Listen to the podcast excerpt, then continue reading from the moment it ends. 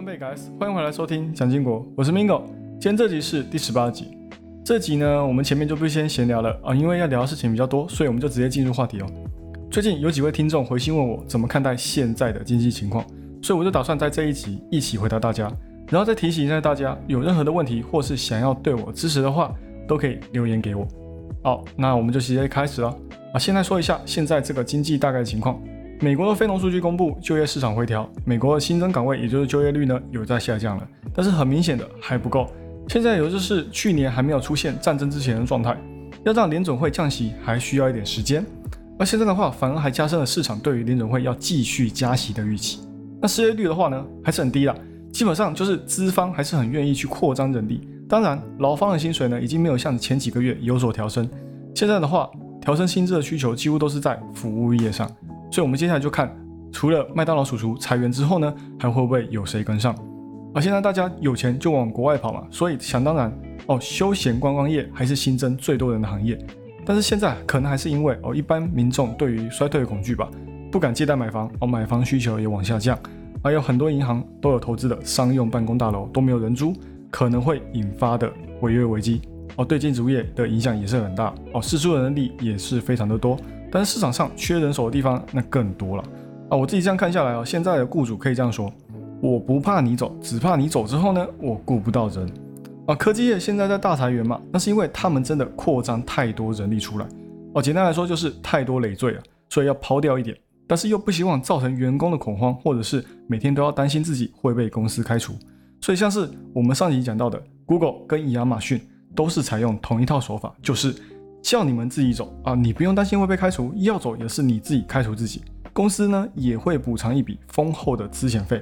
至于苹果的话呢，就是把高层主管的薪资调低，哦，分红减少，基本上不进行大裁员。啊，总归一下最近的就业数据啊，很显然已经开始降温了嘛。但是市场呢却不太买账哦，因为呢现在大家更担心衰退的到来，哦，反而就业市场这样子温温火火的状态呢，根本没有人理。啊，虽然说现在市场的一举一动都在看联总会的意思去做动作嘛，但是假如说接下来的经济还是这样，通胀高、失业低、就业稳，啊，但是那恐怕呢，哦，市场会更加担心加息真的有必要吗？而加息加过头，那未来衰退会更严重。那现在的加息影响还没有完全反扑到经济上，但是就业市场已经被完全给侵蚀了。而如果鲍威尔还是拿出去年对待通膨的态度来看待加息对衰退的影响的话呢，那对劳动力的影响肯定是具破坏性的。所以之后是加息还是降息，还是不加不降，对未来来说都会像是被 checkmate 一样哦。因为衰退的假设加上大家对股市可能会雪崩的预期，所以呢，现在资金都往短期国债或者是货币市场基金去。那现在真的流到经济体面的钱呢，跟年初来比较的话呢，是相对少很多的。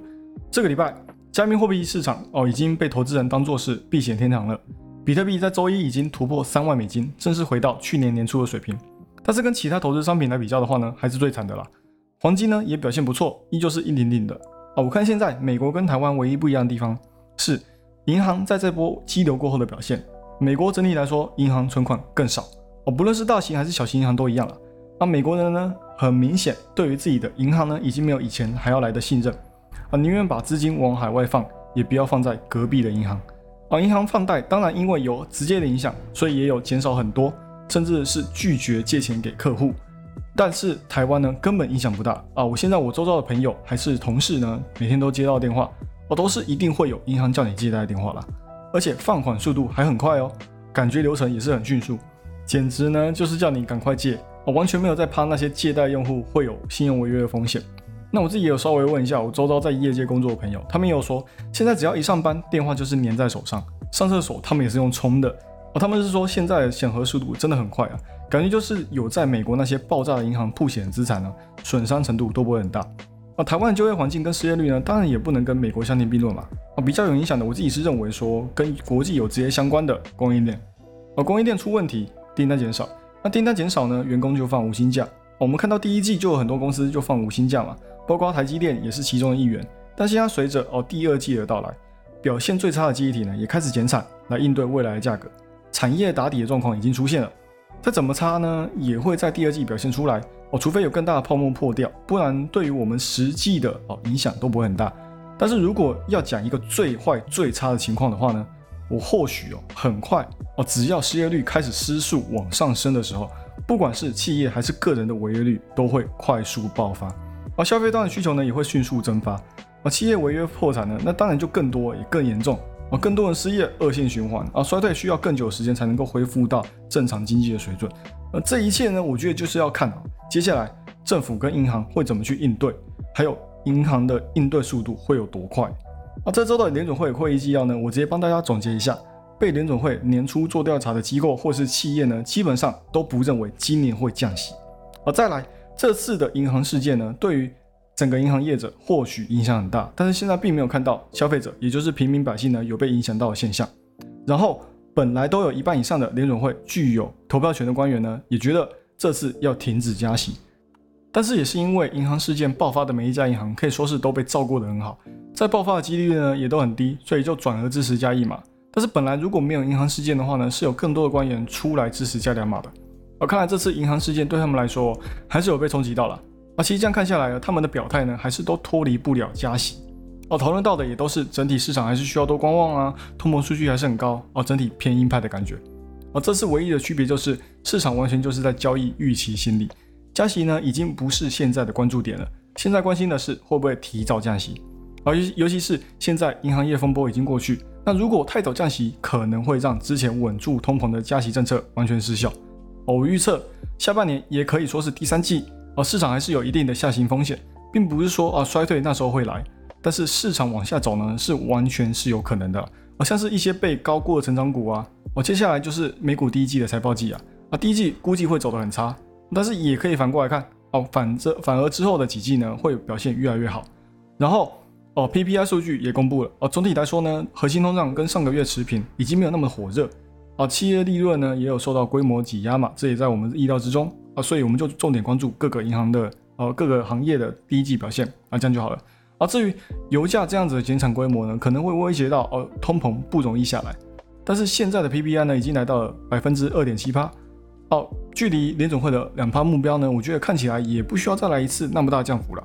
啊，需求下滑呢还是会反映一段时间，但是通膨呢已经很难会有再进一步的上涨。啊，美股打底复苏的行情呢，我相信很快就会到来。接下来特斯拉会在上海设厂。而且这个不是我们所熟知的汽车厂，而是专门存储能源的超级工厂。那很多人都不知道，特斯拉在储能方面哦，他们的赚钱能力也是一等一的高啊。哦，会买特斯拉股票，大多数人哦，基本上只知道哦，它会产车、产电池，有大数据去支持它自家的自动驾驶技术，或者是它就只是个电动车霸主而已。但是它在储能方面呢，完全不会输人哦。那我们就来讲一下这次的新动作，新工厂会在今年的第三季开工，明年开始投产。那这个厂主要是产哦大型商业用的储能电池。那马斯克自己也有很也很看重哦可持续能源。当然，车要卖得好，要靠民众的消费力，但是最重要的还是需要靠能源生产加上储能呢，才能够让能源持续供应嘛。那储能又是重中之重啊。哦，不管是哪一国，能源消耗都非常可观，都还是有机会出现能源不够用的情况。但那到时候呢，储能就很重要了，而可以在需求膨胀的时候呢，完全满足。哦，像是一般晚上都会是用电高峰，像是早上太阳能板，晚上几乎就是完全零作用，哦，吸收不到太阳能啊，所以也就只好在早上充电，晚上使用嘛。啊，特斯拉就说啊，他们生产出来的超级电池啊，规模可以说是给几千个用户供电，都不完全不会有断电的情况发生。啊，像是现在澳大利亚也采用了特斯拉的储能业务来帮助他们缓解用电上的需求。而，未来呢，储能业务我觉得肯定会是这些新能源厂或者是生产新能源汽车的车厂。最看重的一个项目了，那现在每个国家政府呢都在吹要碳中和嘛，要减少煤炭的需求，但是一到夏天用电量就会飙涨，而用碳量呢只增不少，未来储能呢就变得很重要嘛。那我所以我觉得啊，我希望呢我们台电呢哦也能好好重视一下储能这一块哦，不要再搞出偶尔要区域性停电的乌龙啊。至于特斯拉再次降价他们的车款，这已经不是什么大新闻了而，对他们需求减少呢，我觉得是不用太担心了，降价提升需求。毛利呢也不至于掉太多。而在欧洲的话呢，终于在英国脱欧之后呢有了大动作。目前的话只会在英国设仓库，并没有设厂的打算。但是特斯拉在英国的销量呢是非常不错的哦。啊，如果特斯拉能够解决物流上面的问题哦，就可以大大降低交车天数跟物流压力。所以未来如果继续扩张的话呢，也可以在其他车厂厮杀的时候呢占据一定的影响力。这一周，巴菲特又有新动作了。他扩大了在日本的部位，也回应了之前卖掉台积电的原因。哦，这次在日本呢，直接对日本的五大商社进行了一大笔投资啊，每家的持股占比呢都超过了七趴。这次老八还是亲自飞到日本去撮合这笔交易的。商社呢，可以想象成是一个大型集团，底下会有很多个业务，几乎所有日本国内的大型行业或者是企业都跟这些商社有着紧密的关系。这次会让老八动身，也是因为这些商社都是他最爱的价值股。还加上派发的股息呢，也是比日本平均的二点七八还要多三趴，那对他来说呢，就非常有吸引力了嘛。但是这也不是他第一次建仓在日本哦。早在二零二零年八月的时候呢，他就已经花了将近六十亿，各自持股五趴。而去年呢，又把这个比例呢提升到了六趴。今年在衰退的前提底下呢，还是加码提升到了七趴。所以如果以股价来看的话呢，它每一家的股价跟当初建仓的时候来比较的话呢，都已经翻了一倍。长期投资，我必须说最厉害的还是要数巴菲特。那台积电的话呢？他说会卖掉，是因为哦担心我们跟对岸的关系会加剧。哦，本来在去年第三季的时候花了四十亿美元台投资哦台积电，而今年二月呢就被爆出说已经在去年第四季卖出了将近八成的持股。但是如果放到现在来看的话呢，可能是因为哦要在日本建仓，有可能也说不定。那其实他会在日本加大投资哦也不意外了。哦，去年他的公司波克夏呢就已经在发日本国债了，来换取资金来投资。那日本因为长期还是保持低利率的环境，所以利息相对的啊也比较低。就算是三十年的利息呢，也只要一点三趴。可能他也是看中这一点，用超低的利息发债借钱，然后再去投资日本在他看来高 CP 值的价值股。我看来老八呢是真的非常看好日本了。可能也是因为哦，认为说日本不会轻易变转向哦，变成紧缩市场，加上他们也没有什么地缘政治因素啊，所以投资起来呢看起来也比较没有那么负担。今年的 G7 会议呢，也轮到日本当头。这次在五月的 G7 峰会，应该也会讨论关于中国跟日本之间的关系，跟现在经济情况，还有俄乌战争的局势。那中国可以说是最近越来越有面子哦。巴西总统出来力挺人民币啊，把以往贸易常用的美元都改成人民币了，或是他自己本国的货币来当做交易货币。那巴西自己一个人跪舔中国还不够哦，他还叫其他同样是金砖国家的也一起加入哦。不止这样。啊，他还呼吁全世界都要改成人民币啊，来当做常用货币啊。我觉得法国总统也是吃到他的口水了。啊，最近他也到中国访问嘛，还说了欧洲国家不应该把自己的姿态放得那么低，总认为美国是老大哥。啊，我觉得他也是很敢说啊，所以他现在才要去拜另外一位大哥来做靠山。到头来呢，你认为你这样子去讨好中国啊，那他们就不会认为你也是他们的附属国了吗？我觉得哦，法国总统呢这个想法很天真。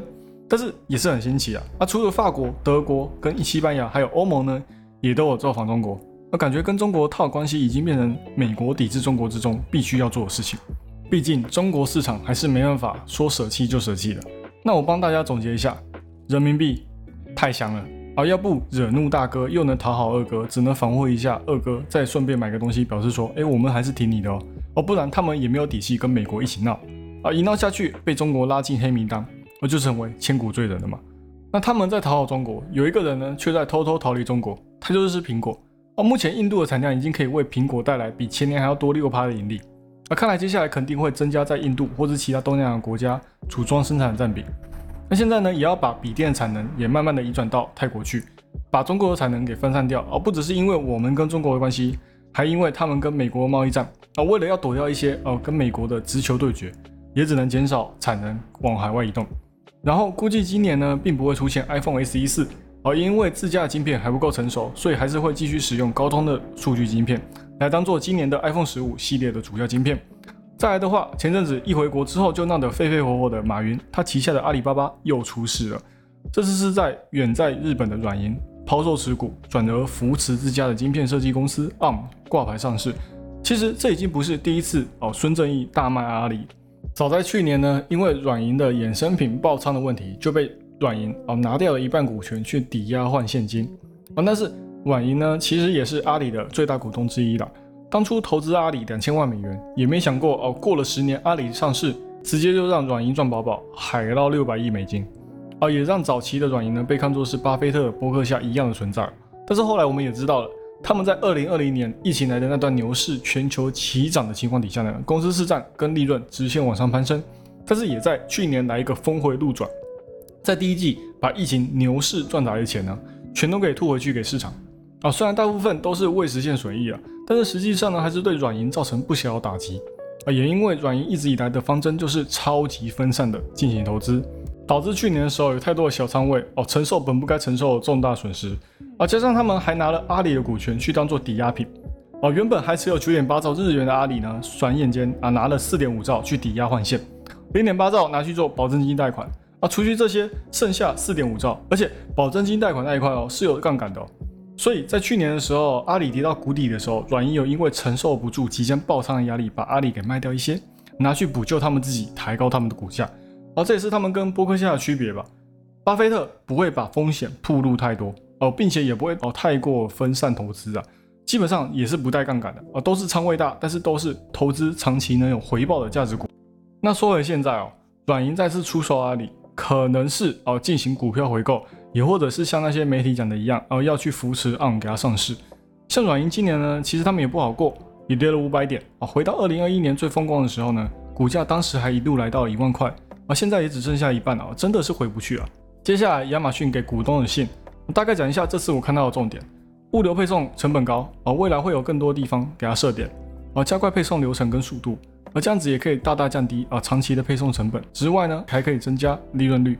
而至于云业务的话呢？他们自己有说，目前呢技术还不够成熟，但是他们自己有研发晶片啊，去年就研发出新一代的高性能晶片，想当然速度肯定是要吹一下的哦，比前一代还多二十五趴。那他们自己有研发，当然也对他们自家的 AWS 有不错的成效。而现在我觉得好像有涉及到 AI 领域的公司呢，都好像很喜欢自主研发晶片来训练他们自家的 AI。那亚马逊他们自家的 Trainium 晶片呢也表现不错，未来他们在晶片研发上面呢，绝对会是云业务上必不可少的支撑要素。所以 AWS 要好，最好还是要看他们的晶片投资能不能一直创新。他们在这一波哦人工智能语音哦语言模型的竞争当中呢，也不落人后。他们也自己搞了一个钱多就是任性，让那些不想要花那么多钱自己开发语言模型的公司呢，可以直接去使用他们自家的比较成熟的模型来完成自己想要的展品。但是我觉得比较屌的是，AWS 他们有一个蛮厉害的升级，他们不止可以像是 ChatGPT 一样帮你写程式。还会给你不同的软体所适用的程式建议。简单来说呢，就是它会给你所使用的那个软体最适合的代码给你参考。而这也大大降低转语言的问题。而亚马逊最骄傲的广告业务呢，也没有让人失望，涨了二十三趴。而 Google 跟 Meta 根本零成长，简直就是把他们两个按在地上摩擦。还有其他业务，像是超市哦，最近 Walmart 减少他们的店面数量嘛，但是它不一样哦，反而还在扩张，甚至到国外设点。还有低轨道卫星的网络服务，呃，也是不可小觑的哦。现在 SpaceX 哦一家独大，亚马逊也当然不能让他自己一个人吃独食，也来谈一下市占。但是最后面会不会成功呢？还是要看市场的需求跟取向了。像是 Alexa 就不算是哦，不是一个成功的例子嘛。但是目前来看呢，云端业务 AWS 跟广告业务就已经完全足够让亚马逊重新被估值。最后，银行股发季报，JP Morgan、花旗、Wells Fargo 第一季都表现不错。营收跟利润都有双 beats，他们对于未来看法都偏乐观，只是认为说哦，现在消费者越来越保守了。还有特别提到，这次跟零八年不一样，而这次的市场并没有人满为患，就算有危机，每家银行都已经准备好了他们的坏账准备金了。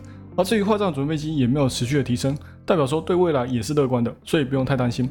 加上他们几家都是美国的大型银行，所以前面中小型银行流出的存款基本上都跑到他们家手上去了。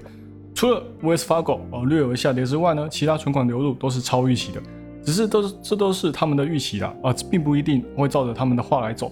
还有就是哦，虽然大型银行在这波呃银行危机当中算是受惠的，但是换句话来说呢，资金流入大型银行，小型银行呢要继续生存就会变得更加的艰难。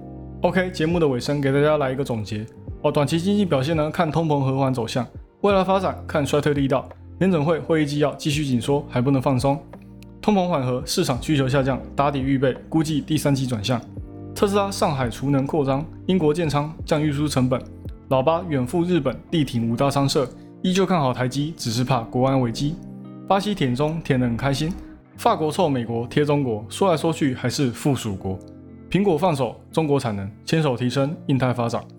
软银卖阿里添缺口，亚马逊说好话做好事提信心，银行股乐观齐涨。好啦，那这集就讲到这里。喜欢我节目的朋友们，帮我多多推荐给你的亲朋好友，记得 follow and share，一定要给他按下去。那就这样喽，我们下集再见，拜拜。